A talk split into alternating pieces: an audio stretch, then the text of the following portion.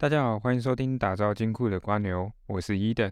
上个礼拜啊，聊聊我的职业之后啊，发现真的蛮多人对于软体工程师这个东西蛮有兴趣的。然后甚至还有人问我说，我是怎么去学习软体的部分？是不是需要对软体有非常大的兴趣，才可以把这个自己 coding 的能力提升呢？哦，我给的答案呢，基本上是不啦，因为我对软体这个方面，对于我来讲，兴趣不是很大。哦，但是呢，它可以使我获得更多的钱财的时候，我就会使用这一项工具。这是对于我自己个人的意义而言啊，所以我本来就是倾向哪一项工具可以让我赚到大量的金钱呢？哦，我就会去学习这一项工具。但是我不一定会在这一个工具成为佼佼者。但是如果我必须要在钻研更深的时候，才可以获得更大量的金钱的时候，诶，我当然就会往这个更深的去学习啊，所以我一路以来学习所有的知识也好，或者是工具也好，都是抱持这个想法。简单来说，就是我对于钱这件事情呢，非常的渴望哦。那我个人是觉得说，如果你今天想要当一个软体工程师，或者是你想要当怎样一个职业的这个工程师的话，都好。总之呢，你必须要找到你学习的动力啊。说真的啦，没有动力对我来说，我真的学起来会很乏味，就像我学英文一样。对于我来讲呢，英文是目前不会让我获得钱财的一项技能，所以我学英文的这个进度呢是极为缓慢的。当然了，我不可否认一件事情，就是英文这个东西确实可能可以让我跳脱这个台湾这个国家而已，它可能可以让我进军到美国去，呃，更好的一个发展，没错。但是对于我来讲呢，我对于去美国这个地方呢，并不是那么的渴望了。只是呢，可能会互相矛盾，因为去美国可以获得更大量的钱财，但是我却对于美国没有那么大的渴望，所以我不学习英文，确实蛮矛盾的，没错。但是呢，我还是个人倾向在华语世界继续生存啊。毕竟赚钱的方式呢，不会只有工作这一条路。我当然本来就不是属于想要用工作来。得到财富自由的这一类的，所以工作对我来说就只是一个堪用，然后可以让我获得成就感的就 OK 了。前几天呢，在我的个人社交媒体上面呢，看到我一位朋友分享了他有关于对我们节目的一些小小的见解，我其实蛮开心的啊。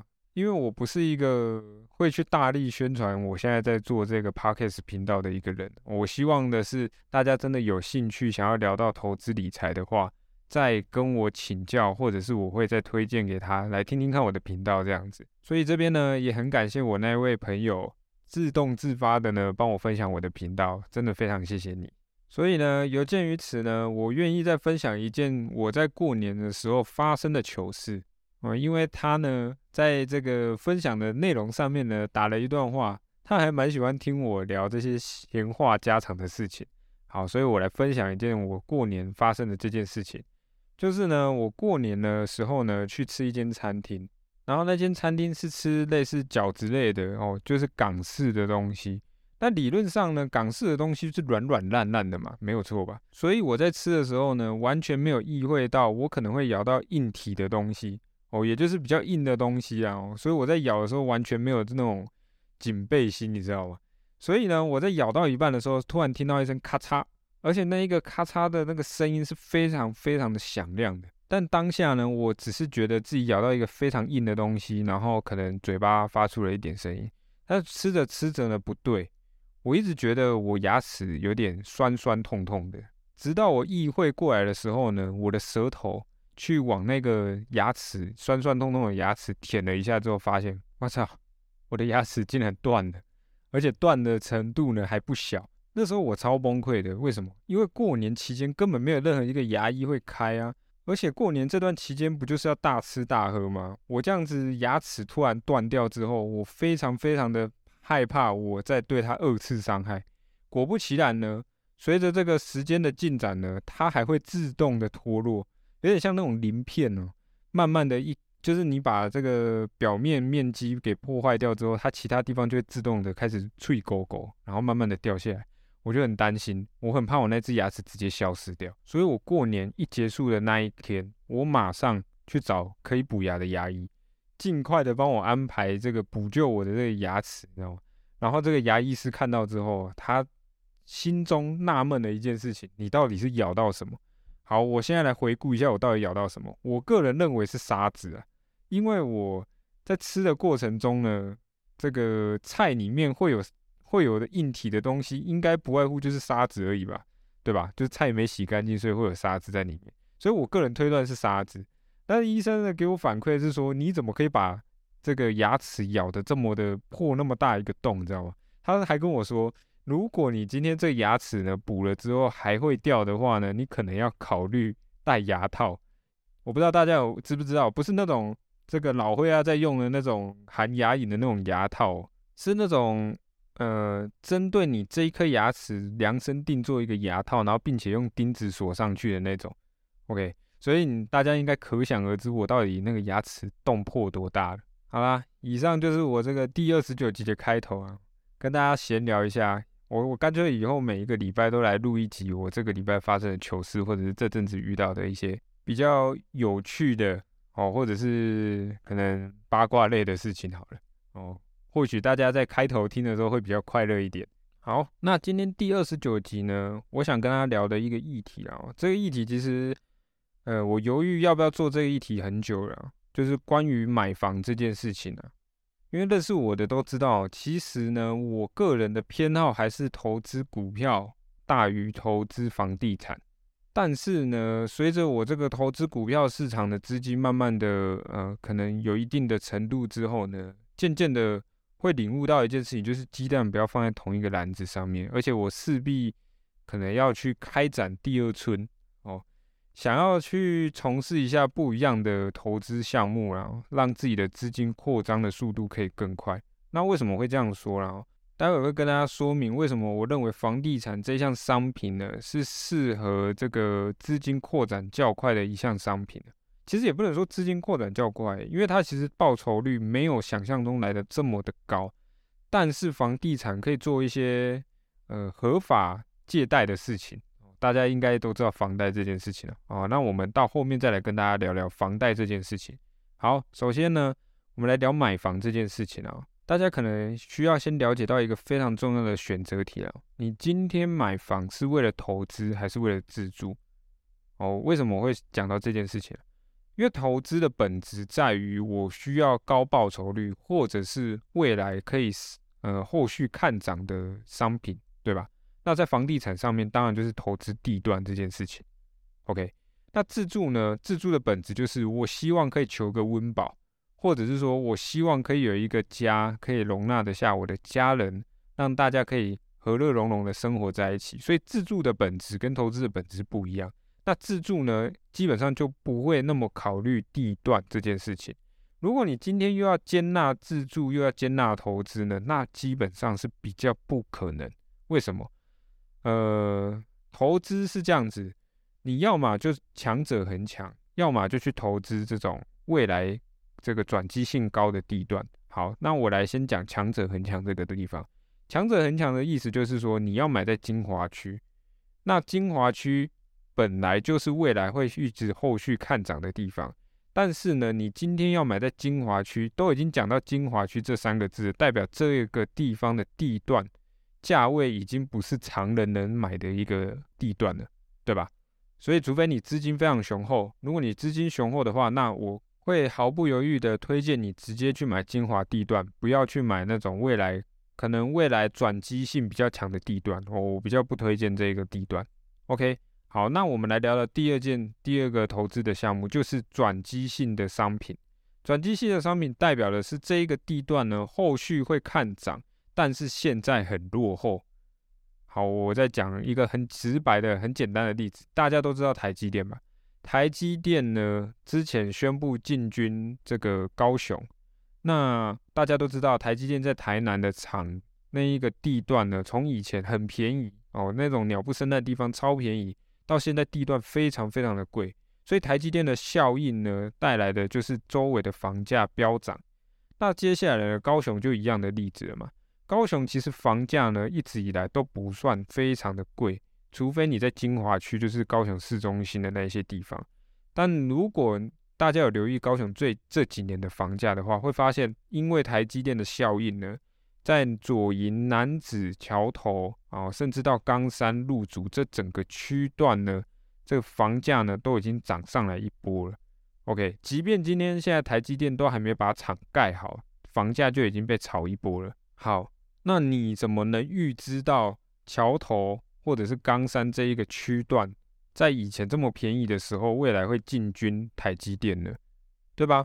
所以说你要投资转机性的地段来讲的话，你要非常非常的有远见。所谓的远见，就是讲白了啦，地这个东西呢，你如果这边地广人稀，未来就可以有机会进驻工厂，而且你必须要对这个地段非常了解的点是，它是不是自用那个民用地，还是是商用地，还是工业用地，你必须要很了解这一个区块。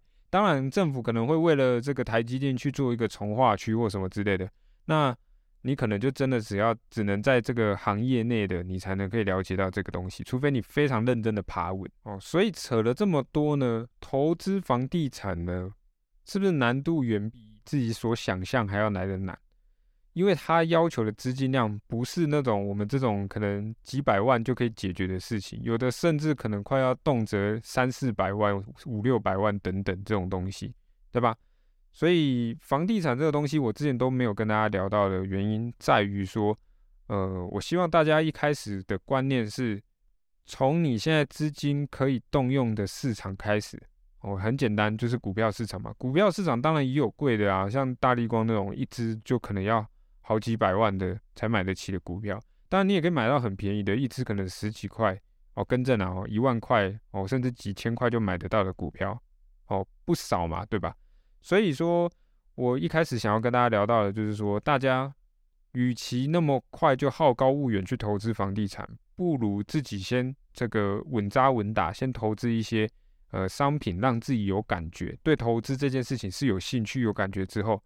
在进军我们今天要聊的这个房地产。当然，如果你说一开始你认为房地产是比较安全的，你想要自用投资两相宜的话呢，啊，今天这一集呢，或许可以多多少少给你一些帮助，或者是解答你的疑惑啦。OK，那讲完投资跟自住的差别之后呢，我相信大家应该对自己现在想心目中想要的一个地段，应该是会有有所感觉啦。当然了哦，鱼与熊掌不可兼得啊，自住真的是。会比较偏僻一点呢，因为毕竟买的地段不会那么的贵嘛，对吧？当然，你可以说做一件事情啊，哈，就是说你选择这个未来可能转机性高的地段，然后你在那边选择自住，然后未来呢，哦，你再把这个房子出售，哦，在这个时间到的时候出售掉，然后开始进军更好的一个房地产的市场，哦，不是不可能，但这个前提就是说，大家对于这个地段的部分呢，要非常非常的有远见。好，那接下来我们来聊聊打房这件事情啊。为什么要聊打房？政府这几年哦，其实推出了三个政策啊。第一个就是这个实价登录二点零，还有房地合一二点零。然后最近最近最夯的一个呃法案呢，就是那个平均地权法案。我不知道大家有没有去了解这个法案呢？那我把这三个法案呢，稍微跟大家聊聊，对于房地产市场的影响是什么？啊，当然了，我不是专业的这个律师事务所或者是房仲业者，所以我只能用这个粗浅的概念呢，去跟大家稍微聊聊这几个我认为对于房地产市场的影响是什么。好，首先先来聊聊房呃实价登录二点零啊，实价登录二点零呢，其实主要的目的呢，就是要让房价透明化。哦，其实以前哦，如果你们有机会去跟爸爸妈妈聊聊天哦。可以聊到以前这个房价是宰狼化，就是随便乱喊的。那个没有公开透明之前呢，我都可以跟这个隔壁老王说：“哎，我今天这一户我卖了这个一平二十万，然后明天这一户卖了三十万，一平三十万哦。那实际上这边可能他只卖了十万，然后另外一个只卖了十五万之类的，他都直接这个两倍哦，两倍性的报价，然后就让隔壁老王觉得说：哇，我这个房子应该也可以卖到这么的这个。价格可以这么的棒，那我也想要卖到这样子的程度，对吧？那伴随而来的呢，就是这个房价呢不透明，那买到的人就衰哦，买到三十万的那个就衰，对吧？所以说实价的登录二点零呢，其实目标就是让房价透明化所以这个法案对于房价的影响多多少少有，但是就只是让大家知道公开透明这件事情而已，而不会实质性的影响房价的上涨或下跌。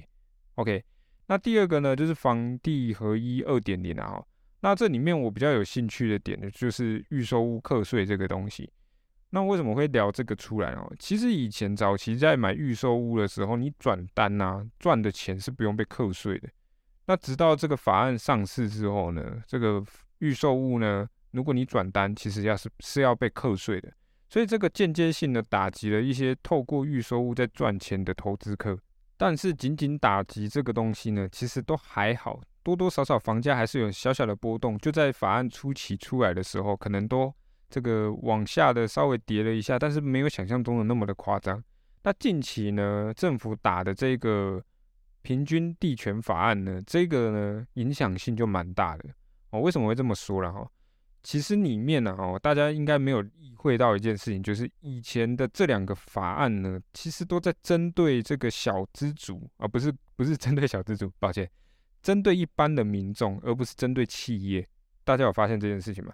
针对企业的这个法案呢，其实才会直实质上的去影响到我们的呃房价的部分。那为什么这样说？因为企业啊，哦，应该说法人啊，法人是什么？法人就是公司啊。你如果是公司的代表，你就是法人。法人呢，在买房子呢，那个税率是跟我们一般人是不一样的哦，以及他这个在。呃，因为他他可能是要拿来盖工厂，拿来要盖这个办公大楼之类的，那他享受到的优惠是我跟我们平常人是不一样的。OK，所以那时候其实房价会炒得高，都是法人在买哦，建商也是法人嘛，对吧？那这次的法案呢，就会针对法人买房这件事情去限制，以后呢，法人要买房子呢，需要我政府同意你才能买。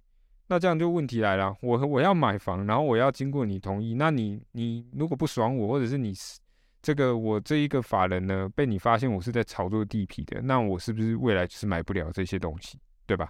哦，这个是非常严重的一件事情。第二件事情呢，哦，对于我们这个投资客的影响也是蛮大的，就是预售屋禁止转单。哦，我刚刚前面讲那个房地合一税是预售屋转单会课税，现在是。直接把这个预售屋可以转单这件事情呢，去禁止掉了。那转单是什么？转单意思就是说，我今天先跟建商说我要买这一间房子，然后我要买哪一个地段，哎，应该说哪一个位置啊？哈，那这个位置呢，可能未来成长性会不错哦。Maybe 我们讲大楼好了，可能是在这个中上层的这个部分，视野哦，view 还不错。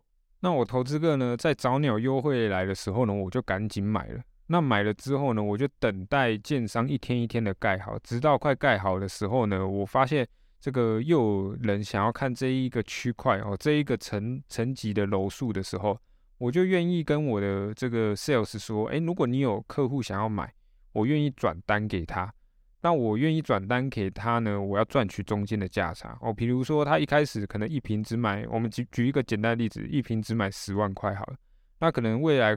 随着建商快盖好的时候，他预计本来就是一瓶要卖到十五十六万，那我这时候就会跟这个建商说，哎，我也想要卖这个价格，哦，maybe 就会有人去帮你撮合啊。当然了，这种就是地下交易啊，就是说可遇不可求啦。哦，你可能可以遇到这种愿意以，比如说现在要卖十五十六万，但是我用十四万卖你，要不要？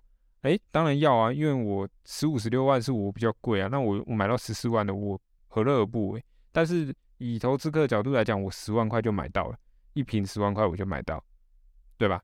所以其实投资客也赚钱，然后买方也小省了一笔钱哦，对吧？所以双方撮合达成，进行转单，那这时候投资客呢用最低的成本去换取一个高额的报酬哦，所以那时候预售屋在这个投资客投资里面呢是一个还不错的商品，所以现在这个平均币。平均地权法案通过之后呢，这个法人买房也被打了，投资客的预售屋的赚钱方式也被打了，所以对于房价来讲是有一定的实质伤害性的。所以哦，大家如果有去留意到这个这阵子啊，房市的交易量其实下滑的非常严重。当然哦，我必须说，当然不是因为平均平均地权法案这么直观性的影响。这政府可不可以取一个比较好念一点的这个名称？这个很容易打结，你知道吗？好，题外话，主要实质影响呢，还是要牵扯到这个联准会升息这件事情啊。资金回收，资金回收意味着是什么？我市场的流动性的资金变少嘛？那大家也都知道，如果你市场的钱变少了，能买房子的钱就当然也会跟着变少。所以买房子的钱变少之后，交易量就会下滑。然后在这时候，政府再来一招平均地权法案哦，再出来，然后这个把整个房地产呢打到一个景气寒冬。当然，我认为啦，哦，台湾地小哦，不是地小，地少人稀，也不人稀啊，哦，地少，然后人也很多，所以未来这个房价的上涨趋势呢，我个人认为还是往上的哦，只是不会瞬间哦 V 转。不会瞬间从谷底回到我们现在这个以前的房价，所以呢，这个政府打房以及联准会的资金收缩呢，对于房地产的市场动荡是蛮大的哦。那接下来大家就另外一个疑问出来了：今天我都知道房价要跌了，那我该买房吗？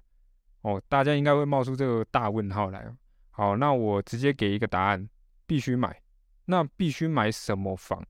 买小平数的房子，OK，我待会会用一个公式算给大家听，大家听完之后就会发现说，哦，原来为什么这个时候进场买小平数的房子没有亏到钱，反而未来还会赚一笔钱，然后甚至呢，这个公式算完之后呢，你赚到的钱会远比你想象多的很多，OK，那首先为什么我来跟大家讲说要买小平数的房子啊？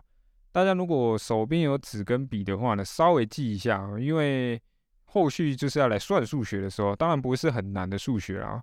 好，那假设呢，我们一平，好，我们一平的平数的价格呢，现在是三十万好了。那小平数的房子呢，大概就是二十五平，大平数的房子大概就是四十五平，哦，就是两房跟三房的差别啦。那我这边都用大楼来举例子就好，透天。哦，大家自己再依此类推，因为毕竟透天还要再乘以楼层数，比较麻烦一点。OK，好，那如果我一平二十五平，啊，跟着一平三十平的价格呢，我买进了二十五平的房子，那我所要付的钱呢，就是七百五十万。那如果我买进的呢是四十五平的房子，我要付的钱是一千三百五十万。好，那我今天已知已知哦，未来房价要下跌。我这时候如果买进，我是不是像傻子一样，对吧？假设未来要跌到一平二十万好了，那我是不是中间就损失了一平十万，对吧？但是呢，你真的有亏钱吗？我们来算一下，为什么我会说要想要平数的原因，就是因为未来大家都想要住一个大平数的房子，又要舒适又要大平数，但是呢，大家最怕的一件事情就是。我买在了一个资金的高点，呃，房价的高点，资金就被套牢在大平数的房子。那我们今天我都已知现在要景气寒冬了，我这时候把我的资金塞到小平数的房子呢，我未来要跌到一平二十万。好，接下来大家纸跟笔拿起来了哈，我刚刚有算了嘛哈，一平三十万，然后二十五平要七百五十万，所以现在一平未来如果要跌到一平二十万的话。二十五平，好，平数当然不会变了，不会因为经济寒冬房子就缩下来了。一平二十，呃，一平二十万的房子呢，最终我出售的价格，我到时候出售的价格会是五百万，所以账面上看起来我赔多少钱？两百五十万，对吧？可是呢，如果你反过来推一件事情哦，其实你心目中想要买的是那一个四十五平的房子，然后那时候他要一千三百五十万，我根本就没有钱买得起一千三百五十万的房子，那我如果过了这个景气寒冬之后呢，大家来到了一平二十万的单价，那四十五平的房子会变多少钱？九百万。这时候呢，对于钱非常敏感的观众呢，你应该就会发现一件事情：一千三百五十万到九百万价差多少钱？四百五十万。大家有没有发现一件事情？我小平数我只赔了两百五十万，可是我大平数却赔了四百五十万。那如果我未来是想要买四十五平的这个房子呢？我现在的资金，我现在把房子卖掉，我去买大平数的房子，我中间价差会有两百万的价差，我省下了两百万，什么意思？我之前可能要用一千三百五十万买这个大平数的房子，但是我过了十年，好，假设十年好了，十年后呢，我省下两百万，我用一千一百五十万的价格买到了我梦寐以求大平数的房子，你要不要？这样可以理解吗？我们不能保证未来会长怎样子，但是我可以在我现有资金能力范围之下呢，我先买我可以买得起的小平数房子。而未来我真的想要住大平数的房子的时候，如果真的景气寒冬跌了下来，我也是赚钱。如果真的不是我如我预期的景气往上复苏，然后还这个房价也一波上涨，我也是赚了钱，只是我赚了钱还买不起大平数而已。OK。因为房价上涨嘛，大平数就越来越贵。那反之，你还是赚钱啊，对吧？所以在这个景气不好的时代呢，我非常推荐大家，如果真的要买房，而且真的是自住的话呢，你就买小平数，不要这么快就去挑战大平数的房子，除非你资金非常雄厚，但当然没就没意见。那如果你是要投资的话呢？如果是一般投资客，基本上也都是买小平数啦。哦，现在比较少投资客会去买大平数的房子，所以大家可以从这个观念里面发现，为什么投资客都买小平数的房子，而不是大平数的房子？原因就是这样来的，因为它承受的风险会相对低很多。即便未来房价下跌了，我卖出去，我还可以转手再去买大一点的平数来给自己用，对吧？OK。听到这边有没有这个小脑袋瓜打结已经烧起来了？我总结一下，简单来讲呢，我们买小平数的房子，未来会亏两百五十万；我买大平数的房子，未来会亏四百五十万。那四百五十亏四百五十万跟亏两百万两百五十万中间价差两百万，意思就是说我未来其实会省的那两百万，我可以更便宜的买到一千三百五十万房子。我用一千一百五十万的方式，呃，资金就可以买到了我当时候梦寐以求的大房子。我发现我今天这集一直吃螺丝，诶，一定是那个平均地权法案害我的。好，那我前面其实有跟大家聊到一件事情，就是为什么买房子这个东西呢？是呃，可以用最小的资金获得一个不错的高额报酬，原因在于房贷。银行呢不是白痴，但是银行做的最白痴的一件事情，就是因为他认为房地产这个东西是不会跑掉的，所以他可以用非常非常低的利率借给你钱。那大家想一件事情哦，低利率代表什么？我可以抗通膨，我还可以赚钱。好，我们现在银行利率大概两趴，两趴呢，但是我们通膨大概现在已经三趴还四趴了。哦，以前的时代哦，以前时代是通膨两趴，那银行利率大概一点多趴。现在是这个通膨已经三趴多了，然后银行利率大概两趴，这样大家可以发现那个中间的差异还是有吧？哦，因为以前我们如果你你有去信贷哦，评估过信用贷款的话呢，你会发现说这个银行给你的利率呢永远大于通膨，所以银行不是白痴，但是因为你是买房子。你是买这个不动产的部分呢，他就变成是一个白痴，他就装笨，他就想说，如果你真的还不出来，我还可以拿到那个房子。那如果你还得出来，那你就还得出来吧，那就这样吧。我我我也没办法，我还是可以少小赚那一两趴这样子。所以呢，投资合理开杠杆的商品就是房地产。你不要给我借钱去买什么股票啊，去买那个什么期货啊，什么之类的。我不是说不行，但是如果在自己的操作领域还没有那么的熟练之前呢，千万不要做这种事情。但是呢，房地产这个东西呢，你就必须得给我开杠杆，你就一定要去借房贷，因为你可以用非常低的利息去换取未来高额的报酬。我们这时候再拿出你的纸跟笔，我们来简单试算一下，我们就一样用刚刚这个二十五平的房子来算就好了。我二十五平的房子呢，在一平二十万的时候呢，我需要付的资金是五百万。但是因为我是首购族，所以我可以跟银行贷款八成，所以银行帮我付了哦这个四百万，那我只需要自己出一百万，就可以买到一间五百万的价值的房子。那我未来房价涨到一平三十万之后呢，我是不是房子变七百五十万？那这时候我的。嗯，我中间的价差就是两百五十万，所以我意思就是说，我卖掉房子的时候，我赚了两百五十万哦。我先不考虑税率那些东西啊，那个我们不考虑在这范围，我们只是单纯算数学而已。我赚了两百五十万，那如果我是五百万哦，我全部拿出来，我五百万全部拿出来的情况下，我赚了两百五十万，我的报酬率是多少？就是五十 percent。但是呢，如果你透过银行贷款哦，你透过银行贷款哦，你其实只拿一百万出来，剩下的那四百万是银行帮你出的。你最后卖掉七百五十万的时候呢，你其实的报酬率是两百五十 percent。对吧？我这边都没有考虑任何的利息啊、税率啊那些，我都不考虑哦。那个我只是想要简单算个数学哈，所以这个非常呃斤斤计较或者是细节的磨人呢，我先不要把这个列入考虑。OK，反正呢，我只是想跟大家表达一件事情，就是今天银行都愿意用一个非常低利率，还比通膨还低的东西的利率值呢，去给你贷款的话。你千万不要傻傻的，还自己拿一堆钱出来，想要一次现金付款在房子上面。没有任何一个投资领域的人，或者是法人也好，公司也好，会这么做。即便他是张忠谋，他是这个郭台铭，他再有钱，他都不会把自己的钱全部都拿出来买一间房子。这样可以理解，原因就在于我可以适当又合理的运用别人的钱来替我赚钱。